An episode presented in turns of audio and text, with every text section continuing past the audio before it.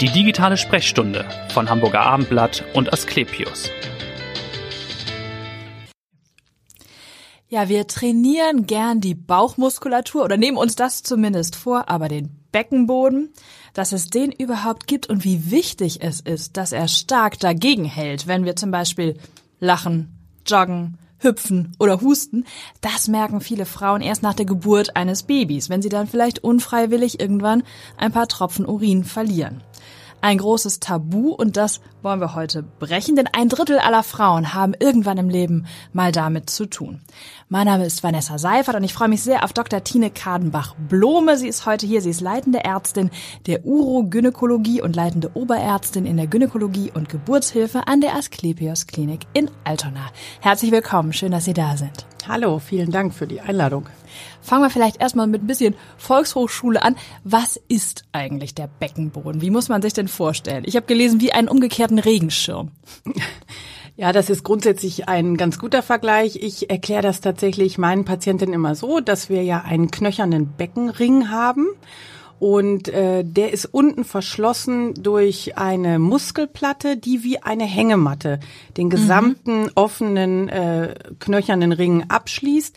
Und ähm, bei Muskeln denken ja alle immer an kräftige, rote, dicke Muskulatur. Ähm, das ist aber leider nicht so, weil äh, im Beckenboden die Muskulatur einer 70-jährigen Frau ist ungefähr so noch so zwei bis drei Millimeter dick.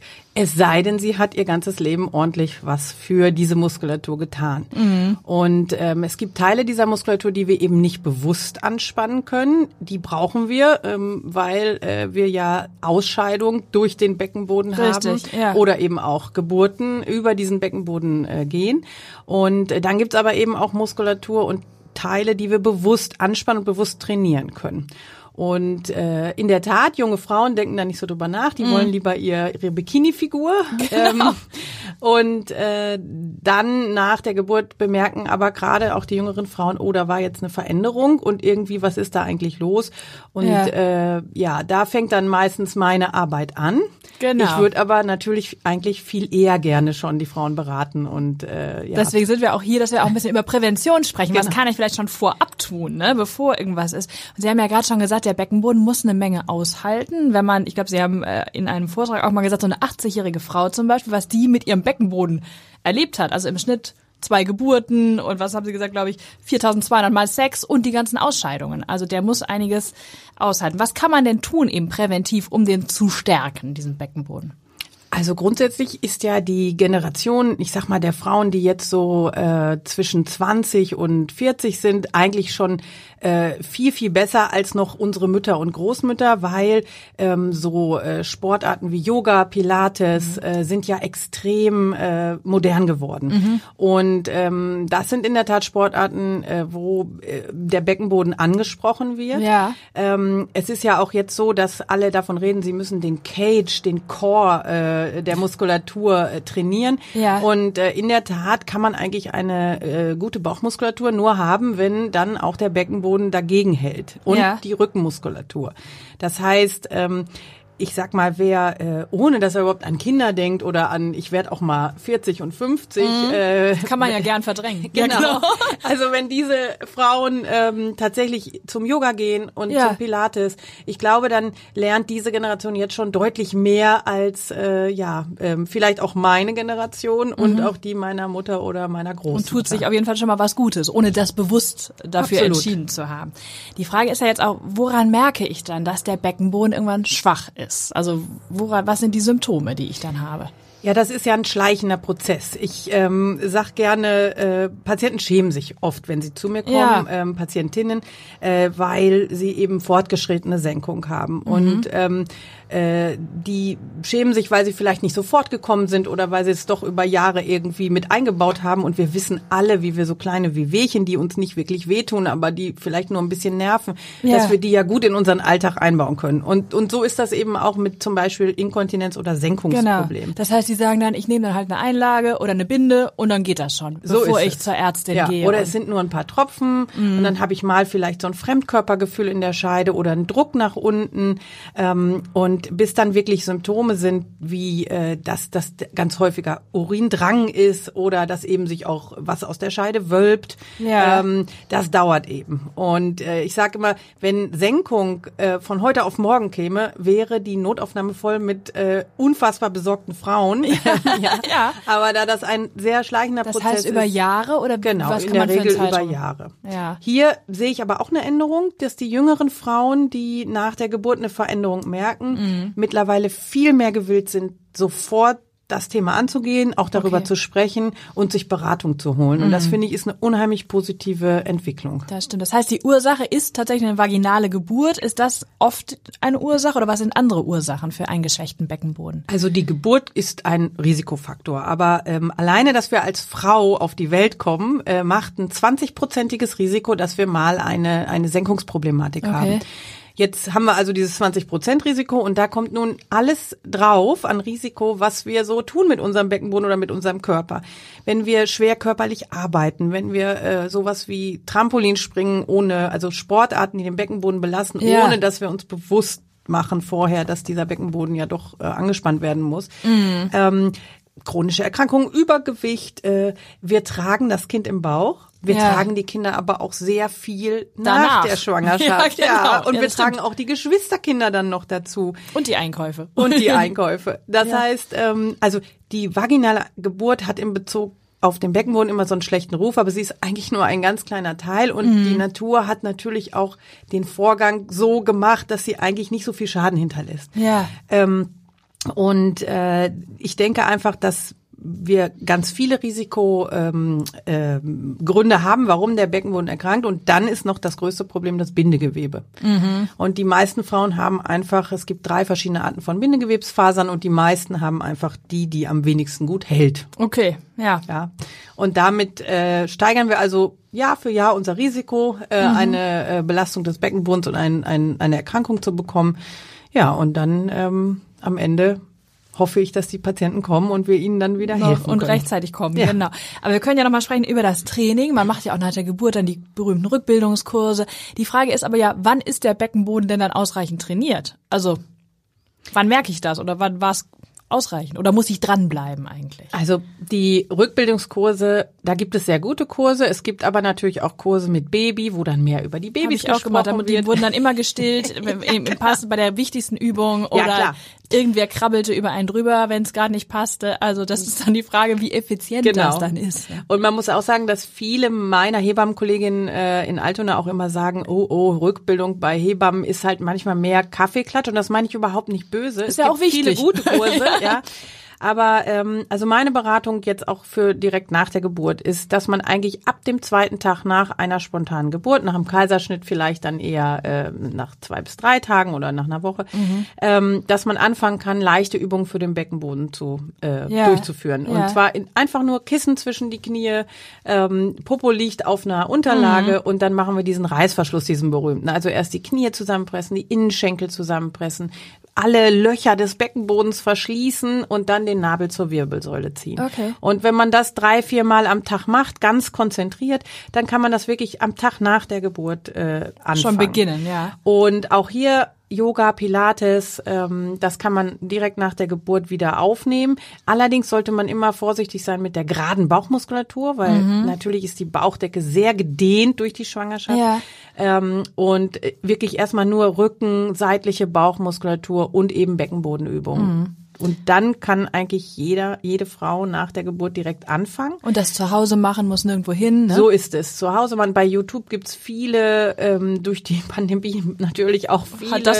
Videos, äh, wo man sich gute Hilfe holen kann und ähm, zusätzlichen Rückbildungskurs äh, und dann vielleicht ähm, einen Yogakurs. Ich glaube, dann kann man hier sehr schnell wieder fit im Beckenboden werden und man muss sagen, eine Geburt ist ungefähr nach einem Jahr abgeschlossen erst. Also Ja, bis genau. die Knochenstruktur wieder fest ist, bis die Muskulatur sich zurückgebildet hat. Ähm, und das ist wirklich eine Botschaft, die mir ganz wichtig ist. Nach der Geburt, das heißt ja Wochenbett. Ja. Und das heißt nicht Wochen, ich gehe in die Drogerie, Wochen, ich gehe mit dem Kinderwagen äh, einen Kaffee Zum trinken. Macchiato trinken, ja. So, ähm, und das heißt, äh, die ersten zehn Tage nach der Geburt, ähm, da finden eigentlich die die wichtigsten Rückbildungen in den ganzen ähm, Geweben statt, also in der Muskulatur, in dem Bindegewebe. Mhm. Und diese Zeit sollte man doch wirklich sich deutlich schonen und Ja. äh, vielleicht einfach mit Baby auf dem Sofa liegen und äh, sich freuen, dass Baby da ist. Ähm, Und, und, zwischendurch dann ein paar Übungen machen. ja, vielleicht. zwischendurch ein paar Übungen Die täglichen machen. drei oder wie nennen Genau, Sie die sowas, wichtigsten ja, drei genau. Übungen, ne? Äh, und dann wieder, ähm, ja, nach, dann kann man wieder auch äh, mit dem Kinderwagen los und so weiter. Ja. Aber das versuche ich eigentlich immer meinen Patientinnen auch so Ja, mit auf gute den Weg Botschaft. zu geben. Und jetzt irgendwann, wenn das natürlich alles nicht gereicht hat oder das Training nicht reicht, die Senkung so stark ist, was sind dann Therapieansätze, wenn die Patientinnen zu Ihnen kommen? Ja, also wir in Deutschland haben in Bezogen auf, äh, auf das Operieren von Senkung eigentlich die meiste Erfahrung weltweit, weil die viele Operateure hier schon Ende des 18. Jahrhunderts ähm, wirklich versucht haben, gut zu operieren. Ähm, Ja. Und äh, leider war ja die Auswahl an Therapiemöglichkeiten lange, lange, lange Jahre sehr eingeschränkt und ähm, die älteren äh, Damen werden es wissen. Früher gab es eigentlich immer nur die Methode Gebärmutter raus, Scheide raffen.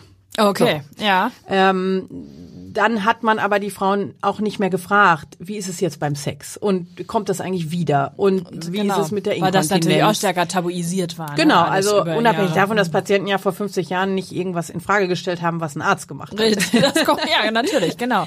So, und ähm, dann ist sozusagen die Disziplin der Urogynäkologie, also das, was Mhm. ich eben im Schwerpunkt auch mache, ähm, ja, die ist so ein bisschen, dann hat sich abgegrenzt, also ist entstanden, so Ja. in den letzten 30 Jahren eigentlich. Also noch ein relativ sagen. junges Subfach eigentlich, ne, der Gynäkologie. Aber obwohl es äh, so jung ist, ähm, ist wirklich in den letzten 30 Jahren die Post abgegangen mit Therapiemöglichkeiten. Und ähm, in meinen Augen ist es heute eigentlich äh, von jedem äh, operativ tätigen Urogynäkologen die Pflicht, dass er das gesamte Portfolio der neuen Möglichkeiten sowohl für die Inkontinenzbehandlung als auch für die Senkung äh, ja. beherrscht und auch anbieten kann. Ja. Also wir haben ähm, die Gebärmutterentfernung ist eigentlich das Letzte, was wir heute tun, wenn es um Senkung geht. Ja. Es sei denn, die Patientin wünscht das oder äh, hatte mal auffällige Krebsabstriche. Es gibt natürlich Gründe, warum man auch eine Gebärmutter entfernt. Ja. Aber eigentlich ähm, wollen wir das gar nicht mehr. Wenn das Organ nicht erkrankt ist und Senkung ist keine Erkrankung des Organs, Ja, dann, dann wollen wir die eigentlich äh, erhalten Nicht, und erhalten. und genau. zwar, weil sie eben einfach auch eine gute Stützfunktion hat Ja. Wenn sie denn fixiert ist. Mhm. So. Ähm, das heißt, wir haben die Möglichkeit, wenn die, wenn die Senkung nur klein ist oder die Patientin sehr jung ist, dass wir nur das eigene Gewebe, was eben Ja. äh, nachgelassen hat, dass wir das raffen. Ich erkläre das so, dass ich sage, wir machen einen Abnäher in dieses Bindegewebe. Ja, ja. Und durch die Vernarbung wird das erstmal eine Weile wieder halten. Okay, aber man könnte, es könnte wieder auftreten, die Senkung könnte wieder kommen. Genau, also das ähm, Problem ist, dass wir, wir müssen halt einfach gucken, was haben wir für eine Patientin. Mhm. Ähm, bei uns werden die Patienten eigentlich immer in die junge und die alte Patientin eingeteilt. Ja. Das heißt aber nicht, dass die äh, 75-jährige, schlanke, körperlich voll aktive Patientin, die dreimal die Woche auf den Golfplatz geht Ja. oder äh, ihre Enkelkinder hütet äh, Mhm. fünfmal die Woche ähm, und die vielleicht auch einfach noch regelmäßig Sex hat, das ist dann schon auch eine junge Patientin bei uns in der Sprechstunde. Das heißt, es ist ja auch sehr individualisiert. Das ist, glaube ich, auch neu, dass man das in der Medizin stärker betrachtet und nicht sagt, man hat so ein Standardverfahren. Ganz genau. Also äh, tatsächlich stellen wir für jede Patientin individuelle Therapieziele auf. Das heißt, äh, müssen wir Rücksicht nehmen auf die Sexualität? Ja. Möchte sie eine Methode, die absolute Stabilität bringt, oder möchte sie ähm, lieber äh, zum Beispiel kein Fremdmaterial? Da kommen wir bestimmt gleich noch zu. Genau, genau. Ähm, und nimmt in Kauf, dass es dann aber auch alles nicht so lange hält. Mhm. Ähm, wie ist es mit äh, mit Inkontinenz? Wie ist es? Ist sie pflegebedürftig? Ist sie schwer krank? Ist sie Ja. äh, korpulent? Ist sie schlank? Also wir müssen wirklich für jede Patientin, die mit einer Symptomatik kommt, erstmal gucken, wer sitzt da eigentlich vor uns Genau. und was ist das Bedürfnis, was diese Patientin hat. Und das heißt, da nehmen Sie sich in der Regel auch erstmal eine Stunde Zeit, um mit der Patientin Genau. ohne zu sprechen, was anliegt. Ja, genau. Also unsere Patienten müssen erstmal Hausaufgaben machen. Die müssen erst einen Fragebogen, wirklich vier Seiten Fragen Ja. zum Beckenboden ausfüllen. Ähm, und dann gucken wir uns das gemeinsam an, fragen noch so ein bisschen die, die Hintergrundanamnese ab. Ja. Ähm, so, und dann machen wir die Untersuchung, die auch sich natürlich unterscheidet von dem, was bei dem normalen Frauenarztbesuch passiert. Also wir machen schon viel können Sie mal pressen, können Sie mal kneifen, äh, können Sie mal husten, können Sie Ja. mal aufstehen, können Sie mal Ihre Blase jetzt wieder leer machen oder wir füllen auch manchmal die Blase wieder auf. Also ähm, wir gucken uns auch die Muskulatur genau an Ja. ähm, und erklären das alles der Patientin auch am Ultraschall. Dann denken die immer, okay, das werde ich niemals verstehen, aber in der Tat kann man das ganz gut äh, zeigen. Ja. Und wenn wir das gemacht haben, dann ähm, wird erläutert, ja, was ist denn jetzt das Problem und äh, wie hängt das alles zusammen? Und Mhm. Genau. dann in Kombination mit den individuellen Therapiezielen gibt es eben heute die Möglichkeit, von vaginal zu operieren, von vaginal das eigene Gewebe zu reparieren. Mhm. Genau, das ist das, was Sie schon sagten, das eigene Gewebe Genau. zu raffen, wäre ein Schritt oder Ja. den man machen kann. Oder man kann eben dann fremdes Gewebe benutzen. Genau. Oder wenn der Defekt sehr groß ist, äh, dieses eigene Gewebe mit einem künstlichen Material, mit einem Netz ähm, zu unterstützen. Okay. Und ähm, wir können die Gebärmutter fixieren, wir können sie entfernen, wir können das Ende der Scheide fixieren, wir können wenig Fremdmaterial benutzen, wir können wirklich ein komplettes Netz zur Rekonstruktion nutzen. Ja. Und äh, dann haben wir die Möglichkeit bei den jüngeren Frauen, und das ist eben das, was jetzt viel mehr nötig ist, auch weil die Frauen eben im jüngeren Alter kommen, Ja. ähm, äh, dass wir minimalinvasiv agieren. Also Ja. die Scheide, wenn es geht, namenlos lassen. Ähm, da geht es auch um Thema G-Punkt. Äh, Mhm. ähm, man weiß ja nicht so genau, ob es den gibt oder nicht, aber wenn eine Patientin glaubt, sie hat ihn, dann kann ich ihn Dann- ja nicht durchschneiden. Nee, dann muss man den Mythos leben lassen. Genau. Ganz genau. Ja. Ähm, also sind wir bei minimalinvasiven Verfahren. Auch da gilt immer die Regel, man kann wenig Fremdmaterial nehmen, man kann aber auch mit mehr Ja. Fremdmaterial ähm, arbeiten. Und äh, mir ist eben wichtig, dass was in äh, Zentren das Portfolio da ist, äh, jeder Patientin die richtige Therapie ähm, ja anzubieten. Gibt's denn so einen Goldstandard, wie es immer in der Medizin heißt, doch schon so eine Therapie, die am häufigsten doch angewandt wird? Also Ärzte geben sich ja immer Leitlinien für alles, Ja. was auch gut ist. Ja. Ähm, und unsere Leitlinie zum Thema Senkung wird gerade überarbeitet, aber ähm, die hat tatsächlich schon mehrere Jahre auch keine Daten ähm, eingeschlossen, weil die eben, ich glaube, von 2017 oder 16 ist, also ist schon ein bisschen älter, wird jetzt überarbeitet. Und da hieß es, ja, wenn man eine Erstsituation hat, dann soll man eigentlich das eigene Gewebe raffen. Ähm, das ist aber immer von vaginal. Ich kann nicht jetzt einer 40-jährigen Frau, die wirklich auch vielleicht eine ausgeprägte Senkung hat, sagen, Ja. ich schneide jetzt die Scheidenvorderwand auf, ich äh, schneide die Scheidenhinterwand auf und wir raffen das alles zusammen. Ähm, da würde man dann jetzt eher laparoskopisch, also minimalinvasiv vorgehen. Ja. Und ähm, dann steht aber auch in der Leitlinie schon damals, wenn die Patientin erhöhtes Sicherheitsbedürfnis hat, wenn sie einen großen Defekt hat äh, Ja. und nach guter Aufklärung, dann kann man oder soll man tatsächlich auch ein Netz mit anbieten. Okay, Ja, mhm. ähm, und von daher, wie gesagt, die Botschaft ist, es gibt nicht mehr One Fits All. Ja, Ja. genau. mhm. Sondern jede Patientin hat das Recht auf äh, ihre individuelle Therapieentscheidung. Ja. Und ähm, das ist ja ein elektiver Eingriff. Das heißt, nehmen wir mal an, 45, zwei Kinder, ähm, Job, äh, Ja. so. Und jetzt ist der Beckenboden doof und nervt und stört beim Sport. Genau. Ähm, ja. Und ich sage ihr, ja, wir haben zwar konservative Möglichkeiten zu behandeln, aber wenn Sie das wirklich weghaben wollen, Ja. dann sind wir halt bei der operativen Therapie. Ja. So, die kommt also eigentlich aus vollem Lauf, aus vollem äh, Alltags äh, Geschäft und- Terror, ja. genau, kommt die in die Klinik und kriegt dann eine richtige Operation. Mhm. Ähm, und braucht dann auch Rekonvaleszenz. Also Richtig, das ist ja nicht mit der OP getan. Man Nee, muss ja dann auch die Nachsorge sehen und die, you know. Ja, und vor allen Dingen soll die nichts tun. Ne? Also Ja, ja, das genau. Ergebnis der Operation wird umso besser, je mehr die Patientinnen sich an unsere Verhaltensmaßnahmen Das heißt, was für eine Schonzeit ist da vorgesehen? Ja, also normalerweise sagen wir, ähm, nach vier Wochen sollte Ja. äh, die die normale äh, ja, Aktivität äh, wieder erreicht sein. Ähm, auch hier die ersten zwei Wochen sind wirklich wichtig, sich zu schonen und dann geht's langsam wieder los. Ja. Äh, ja, vier bis sechs Wochen nichts tragen, was mehr wiegt als fünf Kilo. Ähm, und äh, ja, und jetzt kommen also diese Patientinnen und äh, wenn die jetzt zum Beispiel auch nicht verstanden haben, was eigentlich gemacht wird, Ja, ja. ähm, ja äh, dann, dann kann das nicht funktionieren. Mhm. Ja, also auch hier gut erklären, Ja, äh, ja. wenn man das Gefühl hat, ich habe überhaupt nicht verstanden, was was da Dann lieber nochmal soll. nachfragen, ne? Wenn man nicht überzeugt ist davon, wird es Genau. wahrscheinlich auch nicht helfen. Genau. Und dann darf man wirklich nicht vergessen, Operationen am Beckenboden sind Operationen. Also das ist Ja. Mhm. nicht nicht mal eben so, sondern äh, man braucht eben diese mindestens vier Wochen auch, um äh, ja dem Ganzen Zeit zu geben, dass es ein gutes Ergebnis wird. Und am Ende des Tages ist treten wir ja an, damit die Patientinnen ihren Beckenboden wieder vergessen können. Richtig, ja genau, damit ne, Ne. Grunde, wie es am Anfang war. Ja. Was ist eigentlich der Beckenboden? Genau, wir Dann denken ja wieder- nicht jeder jeden Tag über unseren rechten Arm nach oder über unseren Genau. Beckenboden oder über unseren linken Fuß. Und ähm, wenn äh, ja Beckenbodenprobleme da sind und täglich nerven, dann ist ja muss ja das Ziel sein, dass ganz am Ende der Behandlung wir den Beckenboden Richtig. Zwar ehren und pflegen, aber nicht mehr er jeden Tag irgendwie nervig ist. Und ist es nochmal ein Unterschied, ob man jetzt eine Senkung hat oder auch die Inkontinenz auftritt bei den operativen Verfahren? Wie, Genau, also man da?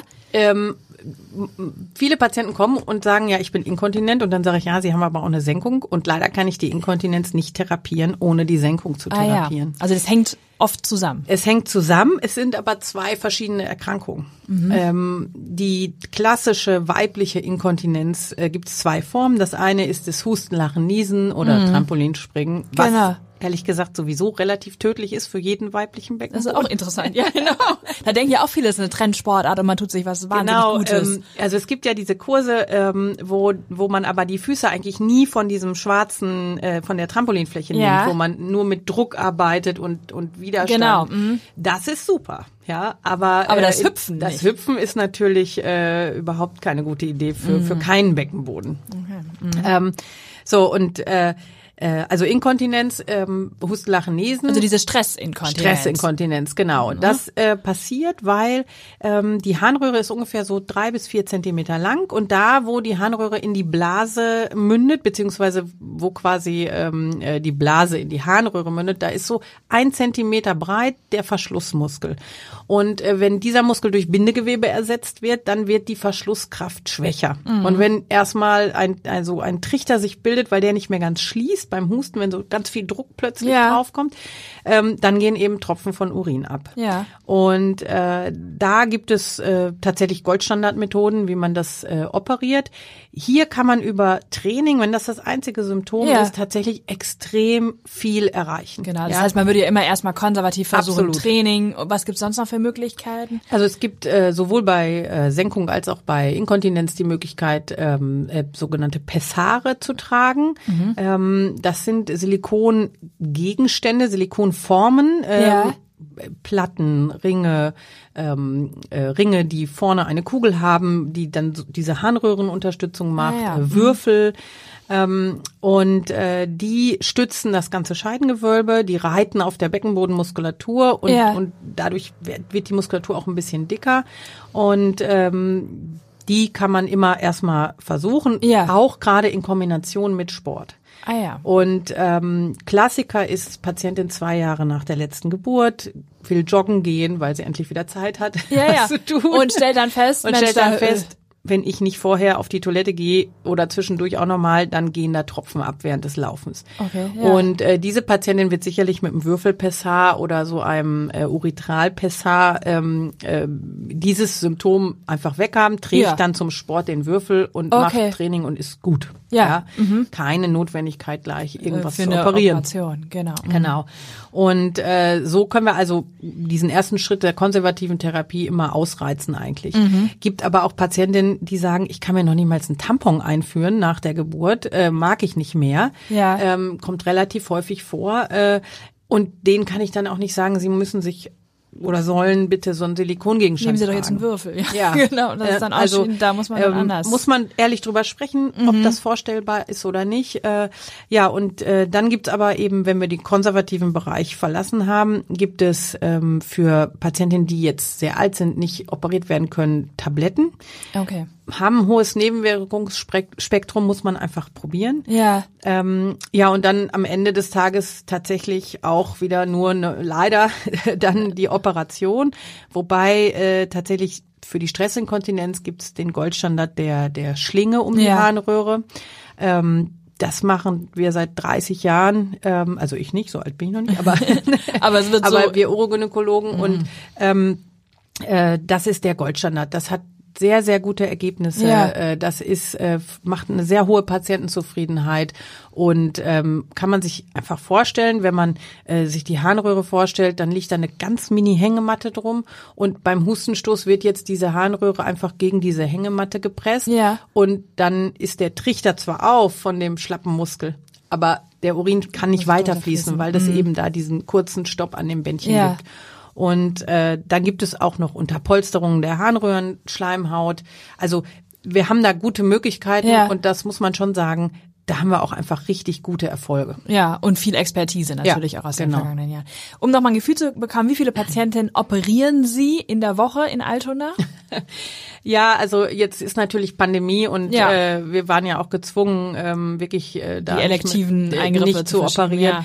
Aber ähm, ich kann Ihnen das auf, auf die Woche eigentlich gar nicht sagen, Mhm. aber wir legen, ähm, also wir haben im Jahr circa 300 bis 500 Eingriffe, die wir äh, in dem urogynäkologischen Bereich äh, durchführen. Ähm, wir sind das größte Zentrum in Norddeutschland. Wir verwenden viel äh, Netze auch, Ja, muss man ja, sagen. ja. Aber unsere Patienten sind eben auch äh, so aufgeklärt, dass das äh, ja vom postoperativen Verhalten und von der Zufriedenheit hinterher wirklich super äh, Ja, das ist gut. funktioniert. Also eine gute Erfolgsbilanz. Und ähm, also zum Beispiel morgen kann ich Ihnen jetzt sagen, habe ich sechs Eingriffe Ja. ähm, und das sind zwei junge Patienten mit äh, mit Bändern für die Inkontinenz Mhm. und dann ältere Patientinnen mit Senkung, die dann ja verschiedene Eingriffe bei uns äh, bekommen. Eine Frage noch, spielt die Ernährung auch eine Rolle beim Beckenboden? Kann man da auch irgendwie was steuern? Naja, es gibt ja jetzt ähm, tatsächlich so die Idee, dass diese basische Ernährung gut auf Gelenke und Ja. Bindegewebe und Knochen und so geht. Ähm, es gibt da keine Forschung zu, es Mhm. gibt da keine Daten zu. Aber äh, was natürlich den Beckenboden entlastet, ist, wenn man jetzt nicht, äh, wenn die Patientin nicht eine extreme Verstopfung hat. Ja. Das heißt, ballaststoffreich, Stuhlgang geschmeidig halten. Das ist natürlich etwas, was dann den Beckenboden schont Schon. Und doch hilft. und Genau. irgendwie dann sekundär hilft, genau, ja. Also ähm, man kann, denke ich, in ja, wenn man jetzt sagt, okay, ich will jetzt was tun für mich und meinen Beckenboden, dann äh, ist eben ein regelmäßiger Sport, wo diese Muskulatur bewusst Ja. angesteuert wird, äh, sinnvoll. Ja, ich meine, gut, gesunde Ernährung, kein Übergewicht, ne? Das äh, haben wir jede, jede, in jeder Folge. Egal welcher Kollege bitte, hier ist, äh, zu in welchem Krankheitsbild. genau. Nicht rauchen, Sport, gesund ernähren. Das hilft im Grunde immer. Ne? Das Ja. hilft halt immer, äh, ist aber schwierig, ähm, weil nehmen wir an, unsere 45-jährige Patientin, die hat jetzt ihre Belastungsinkontinenz, Ja. zwei Kinder, einen Job, äh, einen Hund, ähm, macht den Haushalt natürlich, weil dann doch der Mann, der ist, der arbeitet, und die kommt jetzt und sagt, ich will einfach nicht inkontinent sein und Ja, ich ja. werde es jetzt nicht schaffen, 10 Kilo abzunehmen, weil Ja. das versuche ich seit dem zweiten Kind und das wird jetzt klappt noch nicht jetzt und, und vor allen Dingen klappt das ja nicht so zeitnah. Ja, und da müssen wir einfach auch die Realität gucken, Ja. äh, wer dann wirklich vielleicht auch mal ohne eine konservative Therapieempfehlung äh, Aber dem einfach dann doch schneller geholfen werden genau, ja Mhm. und ähm, deshalb äh, ich finde, die Patienten heute sind wirklich gut aufgeklärt und und wollen auch therapiert Mhm. werden. Ähm, und äh, das ist eine Erfahrung, also eine Entwicklung, die ich echt gut finde, weil ähm, wir können natürlich auch viel mehr Möglichkeiten ausprobieren, wenn die Patientin früh kommt. Klar. Ja. Äh, Und am Ende des Tages geht es darum, dass jede Patientin mit ihrem Beckenboden zufrieden wieder nach Hause geht. Äh, Und ähm, deswegen gibt's bei uns eben auch die Beratung über Physiotherapieadressen. Mhm. Ähm, es gibt tatsächlich mittlerweile Bluetooth-Beckenbodentrainer, die ja. Mhm. über Smartphone laufen. Ähm, bisschen Klar, also gruselig. sich, aber klar, hat sich auch in der Technik viel getan. Ja, genau. Natürlich, Und äh, ähm, wir haben eben auch, weil wir so eine sehr große Geburtshilfe haben, eine Sprechstunde für die höhergradigen Dampfverletzungen, die ja doch ab und zu eben vorkommen und Ja. ähm, versuchen da gleich am Anfang äh, Prävention ähm, ja und Therapie äh, zu schaffen. Ja, und ganz zum Ende vielleicht nochmal zu Ihnen selbst. Warum Urogynäkologie? Warum der Fachbereich? Ja, da bin ich so ein bisschen tatsächlich eher zufällig hingekommen. Ähm, ich habe äh, zum Ende meiner Facharztausbildung meine erste Tochter bekommen und hatte dann tatsächlich selber auch nach der Geburt diese Belastungsinkontinenz ähm, so ein paar Monate lang. Hab mich dann das da mal eingelesen und was- geht das wieder weg, Kreisch, Ja, was ja. ist da los? Ne? Ähm, und also mein Bindegewebe ist sicherlich auch nicht das Beste, muss man ganz klar sagen. Und äh, dann habe ich eben äh, irgendwann die Klinik gewechselt und äh, da war diese Urogyn so ein bisschen zu besetzen und Ja. da ich mich so bis eingelesen hatte und ich einfach denke, das ist ein Thema, was so viele Frauen betrifft Und ich weiß, dass das auch in einigen Regionen eben, weil die Kollegen eben nicht das ganze Portfolio bedienen, Ja. vielleicht noch nicht so richtig gut beackert ist. Ja, Ja, ja. Ähm, da ist also noch viel zu tun und viel Aufklärung und äh, Prävention auch zu leisten.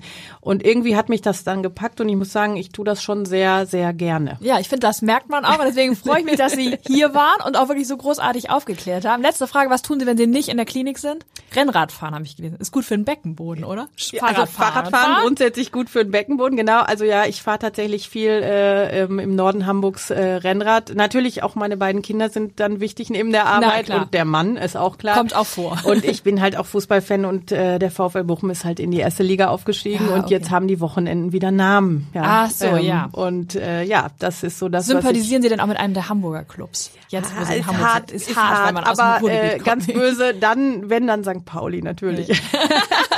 Ich danke Ihnen ganz herzlich, dass Sie hier waren und hören Sie gerne wieder rein in die nächste digitale Sprechstunde. Vielen Dank. Dankeschön.